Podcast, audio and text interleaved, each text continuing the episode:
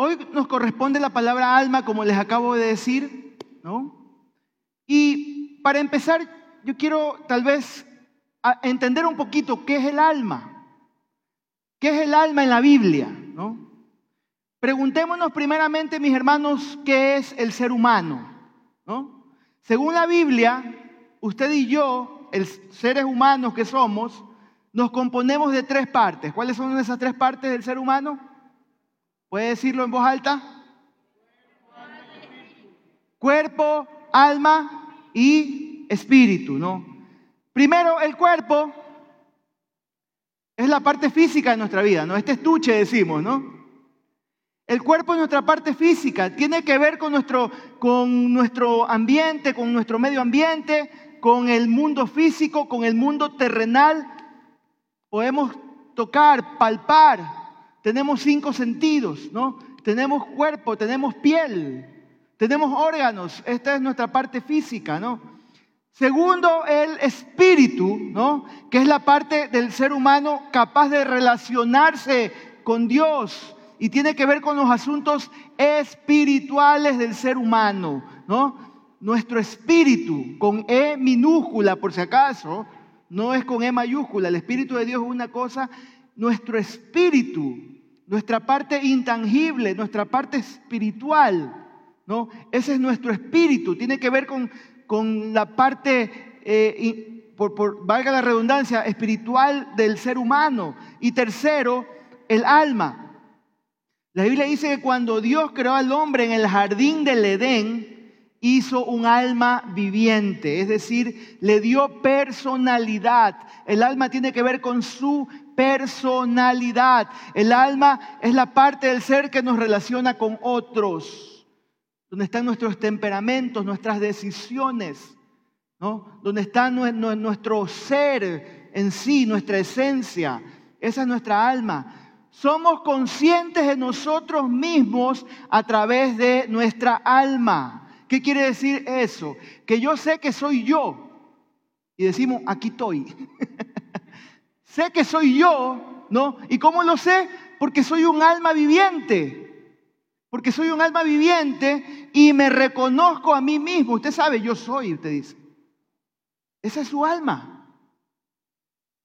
Esa es su personalidad es su propia vida.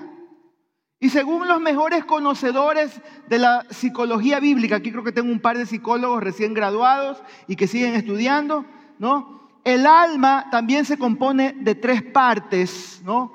El intelecto, las emociones y la voluntad. El alma es nuestra dimensión psíquica. Tiene que ver con todo lo que, toda la parte psíquica de nuestra vida, ¿no? ¿no? Entonces, como el alma es nuestra personalidad, el intelecto que nos ayuda a pensar, la capacidad de tomar decisiones, entonces cuando una persona se reconoce, por ejemplo, fracasada y desea que Dios perdone sus, fracasos y sus pecados, la persona es quien tiene que decidir, voy a recibir a Cristo como mi Señor y Salvador o voy a rechazarlo. Tu alma tu personalidad, tu ente, tiene esa libertad y esa decisión de aceptar o recibir a Cristo cuando reconocemos que necesitamos de Él. Eso es nuestra alma, mis hermanos, ¿no? El alma y el espíritu, según la Biblia, son eternos, ¿no? Recordemos, el cuerpo es temporal, pero el alma y el espíritu, ¿qué son? Son eternos, mis hermanos, ¿no? Y miren lo que dice, por ejemplo, Lucas 9:26. ¿Qué aprovechará al hombre si se gana todo el mundo pero pierde su alma? ¿No? Interesante pregunta que hace el Señor Jesús. ¿no? ¿De qué nos vale que tú y yo ganemos y nos esforcemos tanto por cumplir y realizarnos en esta vida y hacer dinero y hacer tantas cosas y poder cumplir con nuestros sueños, placeres. Pero dice el, Señor, si gana todo esto, pero pierde su alma, ¿de qué le aprovecha al hombre? Y quiero dejarles ahí como un, como una tachuelita en esa pregunta, porque de aquí en adelante hay algunas preguntas importantes que usted y yo tenemos que contestar en nuestra vida. ¿De qué te vale ganar todo el mundo, ganar todas las cosas que quieres ganar, realizarte en la vida, si vas a perder tu alma? ¿No? Y de aquí surge la primera pregunta, mis hermanos, que quiero hacerte, ¿no? Ya se me adelantó la multimedia, ¿no? ¿No? ¿Cuál es la, primera pregunta? No, te estás adelantando demasiado más atrás, amigo. Más atrás, la segunda pregunta, por favor. Eh, muy bien, ¿no? ¿Nuestra alma puede morir? ¿Ah? ¿Qué opina usted? ¿Nuestra alma puede morir? ¿Sí o no? ¿Ah? Según Ezequiel 18:4, ¿nuestra alma puede morir o no puede morir? Y ahí está también el texto bíblico. ¿Qué opina usted? ¿Qué dice? Miren lo que dice el Señor a través del profeta Ezequiel. He aquí, todas las almas son mías, como el Padre, así el alma del Hijo es mía. El alma que pecare, ¿qué dice? Esa morirá. Hermanos queridos, la palabra alma, como lo estaba diciendo, se refiere a la, totalidad de nuestro ser, ¿no? Y este texto está diciendo que el pecado es el principal enemigo de nuestras almas y produce una separación, una separación entre nosotros y Dios. El pecado siempre va a ser el mayor enemigo de tu alma, el que te va a alejar. El pecado, el pecador va a estar separado de Dios. Está separado de Dios. Su alma está muerta a causa del pecado. ¿no? Esto significa que está separado de Dios. El alma que pecare, esa morirá, ¿no? Yo quiero explicarlo de una manera más fácil para que lo podamos entender. A veces no entendemos esta parte espiritual de nuestra vida, hacia dónde vamos, cómo funciona nuestra alma, cómo funciona nuestro espíritu. Yo lo quiero explicar de una manera más clara, ¿no? Cuando morimos físicamente, mis hermanos, se produce una separación de la parte material. Nuestra alma y nuestro espíritu, ¿qué pasa? Se separan de este cuerpo. Se separan de este cuerpo, hermanos, ¿no? La parte inmaterial, que es nuestra alma y nuestro espíritu, ¿qué pasa? Sale del cuerpo, ¿no? ¿Y el cuerpo qué pasa? El cuerpo se vuelve al polvo, pero el alma y el espíritu depende, escúcheme acá, si la persona aceptó o rechazó a Jesucristo como su Salvador. Así de sencillo, así de simple y a la vena. No hay otra, mis hermanos. Depende de cómo fue tu decisión y si le entregaste tu vida a Jesucristo y creíste en Él, ¿qué va a pasar con tu alma y tu espíritu? Y el profeta es claro en decir, el alma que pecare, ¿qué? Esa morirá. Los que aceptaron y recibieron a Jesucristo como Salvador mientras vivieron en este mundo, vivirán unidos a Dios en un lugar de bendición llamado, ¿cómo se llama ese lugar? El cielo. Otros dicen el paraíso, como dice mi hermano acá, ¿no? Pero los que en vida rechazaron a Cristo, no le recibieron, más bien lo rechazaron, ¿no? Continuarán separados de Dios por la eternidad en un lugar de tormento llamado. No nos gusta decir esa palabra, ¿no? Últimamente no se predica de esa palabra. Llamado infierno, mis hermanos. Si yo no les predico el infierno, entonces estoy siendo un predicador incompleto. Y tengo que advertírselo. Toda persona que no, en vida no le entregó su alma a Jesucristo, que no hizo una decisión de fe por Él y no empezó a caminar con Él creyendo en Él, dejando que la ley de, de Jesús, de Cristo, penetre tu corazón y que empiece el Señor a transformar tu vida. No, no digo que debes ser perfecto, pero que entraste en ese camino que el Señor iba transformándote. Si no lo hiciste, tu alma y tu espíritu, tu alma más bien va a ir. ¿A dónde? Al infierno, desafortunadamente. ¿no? El alma se puede perder. el alma va a quedar eternamente separada de Dios. O sea, si usted y yo muriéramos sin tener a Cristo como Salvador, el alma y el espíritu se separan del cuerpo aquí en la tierra y la persona se separa para siempre de Dios. Tu cuerpo se corroe, se llena de gusanos y tu alma va a pasar a ese lugar de, tormento. Pastor, qué malas noticias que me estás dando. Hay que hacerlo. Hermanos queridos, eso es ese es el infierno. Es la separación eterna de Dios. Pero si usted y yo tenemos a Cristo como Salvador personal cuando llega el momento de la muerte, o sea, de la separación de nuestro espíritu, alma y cuerpo, vamos a la presencia de Dios y la Biblia lo llama cielo. Esas son las buenas noticias para ti y para mí. Nos espera una herencia. El Señor dijo hace más de dos mil años, me voy a preparar morada para ustedes. Imagínense qué caserón, qué mansión estará haciendo el Señor. Han pasado más de dos mil años y Él está preparando morada para nosotros. Yo me alegro por eso, mis hermanos.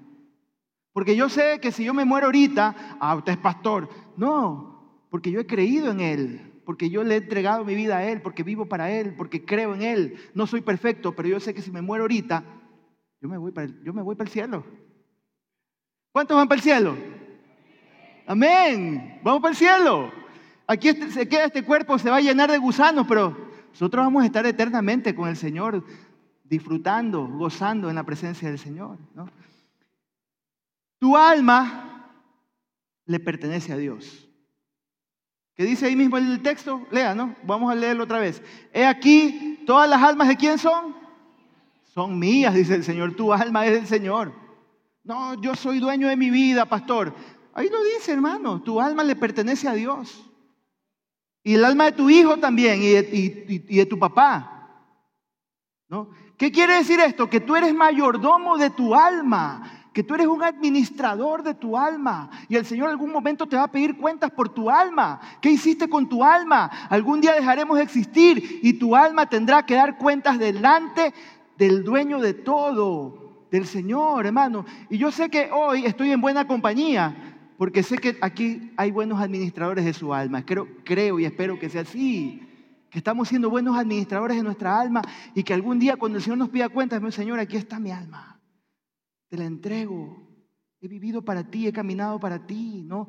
Porque nosotros no somos de los que volvemos atrás. Nosotros somos de los que perseveramos hasta la salvación. ¿Cuántos dicen amén a eso? ¿Cuántos le dan un aplauso al Señor por eso? Perseveramos hasta la salvación. ¿Tiene sentido todo lo que les he compartido hasta el momento? ¿Está claro? ¿Sí? Pastor, yo ya sabía eso hace tiempo. Bueno, hay que recordarlo muchas veces.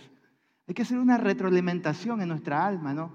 Pablo le dice a los corintios, los corintios, les dice, para mí no es molesto repetirles estas cosas y sé que para ustedes es seguro. Lo mismo digo yo.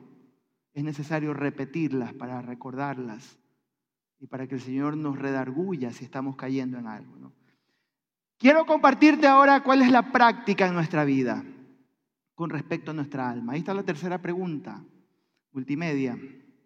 La tercera pregunta, ¿no? ¿Qué dice la tercera pregunta? ¿Cómo tu alma debe amar a Dios? Volvemos al Shema. Les he explicado cómo funciona el alma, cómo funciona nuestro cuerpo, nuestra alma y nuestro espíritu, ¿no? Entonces, volviendo al Shema, el Señor nos dice, te dice a ti y a mí, amarás al Señor tu Dios con toda tu alma. ¿Sí recuerdan? Con toda tu alma. Díganle que está a su lado, ama al Señor tu Dios con toda tu alma. Díganle, díganle. Ama al Señor tu Dios con toda tu alma. Entonces, aquí viene la pregunta, ¿cómo puedo amar al Señor mi Dios con toda mi alma? Yo tengo tres cosas que el Señor me dio ayer en la noche. No tenía la, la aplicación para este mensaje. Ayer el Señor me dijo tres cosas que quiero compartirte. Número uno, recuérdate las razones recuérdate las razones. Pastor, ¿qué es eso? Hermano querido, tu alma no tiene la tendencia natural de buscar a Dios. Tu alma no tiene la tendencia natural de hacer lo bueno, ¿no? No tiene el deseo natural de bendecir y amar al Señor. La tendencia de nuestra alma es olvidarnos de los beneficios que el Señor ha, tenido con nosotros. Nuestra tendencia natural es ser pues de mala memoria y no recordar el pasado, de dónde Dios nos sacó y todo lo que Él ha venido haciendo en nuestras vidas, cómo nos ha protegido, cómo nos ha provisto, cómo nos ha bendecido, cómo nos ha perdonado. Nos olvidamos de su amor inmerecido, nos, nos volvemos perezosos, independientes de Él, orgullosos, autosuficientes. Tenemos esa tendencia, este cuerpo, esta alma, tiene esa tendencia, mis hermanos, a olvidarnos de lo que el Señor ha hecho por nosotros. Y el salmista sabía esta realidad. Sabía esta realidad y ojalá nosotros lo entendamos para que puedas entender cómo funciona tu alma. Si te conoces a ti mismo, tú vas a tener éxito en tu vida cristiana, ¿no? Debemos recordar las razones por las cuales no es opción, no es optativo, es necesario bendecirlo y amarlo. Salmo 103 del 1 al 5 dice la palabra, bendice alma mía al Señor. Bendiga todo mi ser su santo nombre. Bendice alma mía al Señor y no te olvides ninguna de sus bendiciones. Ahí van las bendiciones. Él es quien perdona todas tus maldades y sana todas tus dolencias. El Señor te rescata de la muerte y te colma de favores y de su misericordia. El Señor te provee, mis hermanos, te sacia con los mejores alimentos para que renueves tus fuerzas como el águila. Recuérdate a ti mismo, recuérdale a tu alma los beneficios de amar al Señor, mi hermano. Recuerda a tu, a tu, alma todo lo que Él ha venido haciendo contigo desde que, aún desde antes de que conozcas al Señor. Porque Él te ha venido cuidando. Él ha venido cuidando tu vida. Tú ni te diste cuenta, pero Él siempre estuvo allí como un testigo silencioso, como un espía, cuidándote. Cuando estuviste ahí a punto de sufrir un accidente, de pasar una situación, aunque aún no le conocías, Él ya te había separado desde antes de la fundación del mundo. Te ha amado, te ha cuidado, te ha provisto, te ha bendecido, ha estado contigo en todo momento. Recuérdale a tu alma las razones por las cuales tú y yo debemos. Recuerda lo que Él ha hecho. Recuerda el pasado. Recuerda lo que Él hace y lo que va a hacer por ti. ¿no? Hazlo todos los días de tu vida y yo te doy esta garantía. Tu vida va a cambiar. Lo digo por experiencia. Tu vida va a cambiar. Tu vida va a ser transformada. Recuérdatelo. Recuérdatelo. Dile que está a tu lado, recuérdalo. Y recuérdamelo, dile. Si algún momento alguien viene a renegar, ah, todo me va mal, quiero dejar de ser cristiano. Usted recuérdele a su hermano. Ah, acuérdate. Todo lo que el Señor ha hecho por ti. Enumérale las bendiciones. Enuméraselas a tu esposo, así como están aquí la familia Ronquillo. ¿no? Recuérdale, recuérdale todo lo que el Señor te, te ha sacado del pozo te ha provisto, a, tu hermano, a tu hermana, a tu amigo, a tu compañero. Recuérdale y tú recuérdate siempre todo lo que el Señor ha hecho por tu alma. Amén. Número dos. Número dos. ¿Cómo puedes amar a Dios? Teniendo sed de Dios. Mientras oraba antes de la Santa Cena, recité este salmo. Como el siervo que brama por las corrientes de agua, así que cosa, mi, mi, mi alma clama por ti, mi Dios. Mi alma tiene sed de ti, Dios de la vida. ¿Cuándo vendré a presentarme ante ti, mi Dios? ¿Sabes lo que está haciendo aquí el salmista? Ellos están en cautiverio, están pasando un tiempo difícil y ellos están anhelando, él está anhelante de estar con el Señor. Él, recuerda, si usted lee todo el Salmo 42, él recuerda cuando él dice, yo guiaba al pueblo a la casa del Señor. Y estábamos ahí en la congregación, en el templo, adorando, y ahora que están en cautiverio, él, estoy sediento, necesito estar en la, así como ese siervo, así como ese, ese venado, ese siervo que está sediento, está, como se visto los perritos, está con la lengua ahí que le baila, así, queriendo agua fresca.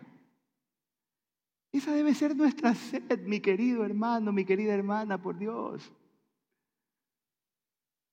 Esa debe ser nuestra sed todos los días de nuestra vida. Y no esperar decir el domingo lleno mi tanque y vuelvo a tomar agua. Todos los días de tu vida, mi hermano.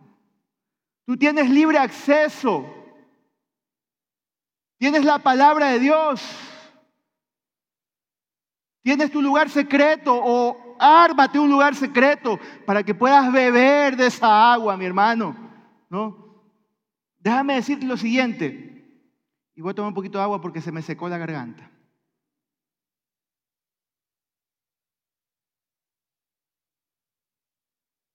Para que te conozcas a ti como hijo de Dios, como cristiano. Escúchame acá.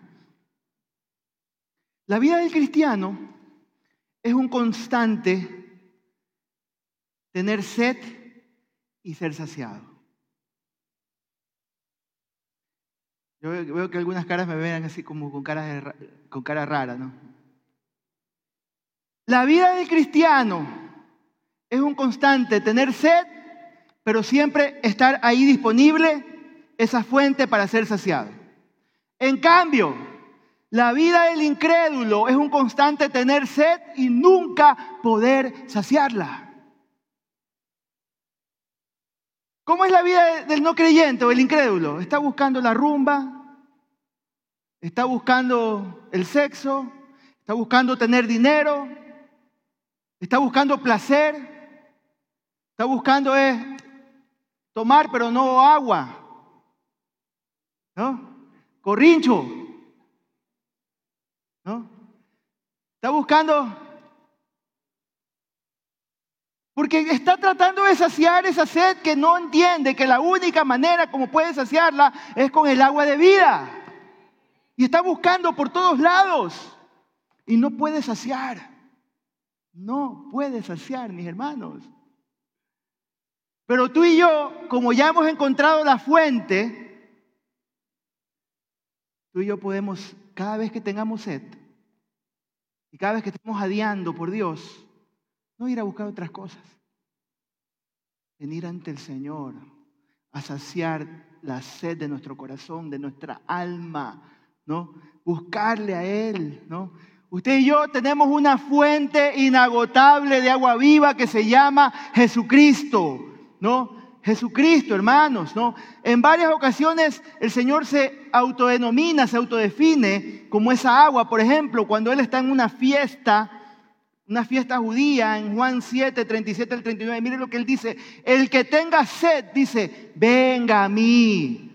Ríos de agua viva brotarán del corazón de los que creen en mí. Así lo dice la Biblia. Al decir esto, Jesús estaba hablando del Espíritu de Dios, Espíritu con E mayúscula, de Dios, que recibirán los que creyeran en Él. Esa es el agua de vida en ti. Y esa es la diferencia entre, tú, entre tu persona y un, entre tu alma y el alma de un incrédulo. Tu alma tiene sed, vienes a buscar el agua viva. Tu alma tiene sed, vienes a buscarlo a Él. Si tu alma tiene sed, solamente necesitas buscarlo. Anhelando su presencia, cuidando no entristecer su espíritu, obedeciéndole, con las disciplinas espirituales, la oración. Ayer tuvimos un ayuno, un tiempo hermoso aquí en la presencia de Dios. Venga, el último sábado del mes a pasar de 8 a 12 del día. Separe este tiempo a buscar a Dios. Busque al Señor. Búsquele, hermanos, ¿no? Para que puedas beber de esta agua, busca la palabra de Dios, lee un buen libro cristiano, ¿no? Comparte con otros creyentes crees en la vida cristiana, entra a la escuela de crecimiento y discipulado, ven a servir, hay muchas áreas para servir aquí en la iglesia. Así tú estás saciando tu vida. Así tú estás saciando tu vida y estás creciendo espiritualmente, ¿no? Pastor, ¿por qué siempre ando débil? Pastor, ando en derrota, ando atado, ando carnal, pastor, sin ganas de buscar a Dios, porque no estás bebiendo del agua de vida. Porque no estás buscando al Señor, porque tu alma está sedienta y no la estás saciando, mi hermano. Déjame terminar diciéndote esto. Tu sed define cuánto amas y anhelas a Dios. Andas sediento, derrotado, carnal, en pecado, sin querer buscar a Dios. Nunca vas a querer, tu carne en tu alma no quiere. Pero ¿qué pasa? Cada vez te vas yendo, te vas deslizando más, como una resbaladera. De a poquito te vas deslizando, permitiendo cosas, dándote licencias, haciendo cosas que no debes, caminando en una vida de pecado, juntándote con personas que no debes juntarte, en esa relación que no debes estar, haciendo cosas que no debes hacer. Cada vez estás peor. Cuando ni te das cuenta, lo decía la semana pasada, estás fuera de la presencia y de la, de la bendición y de la gracia de Dios. Alejado. Alejado.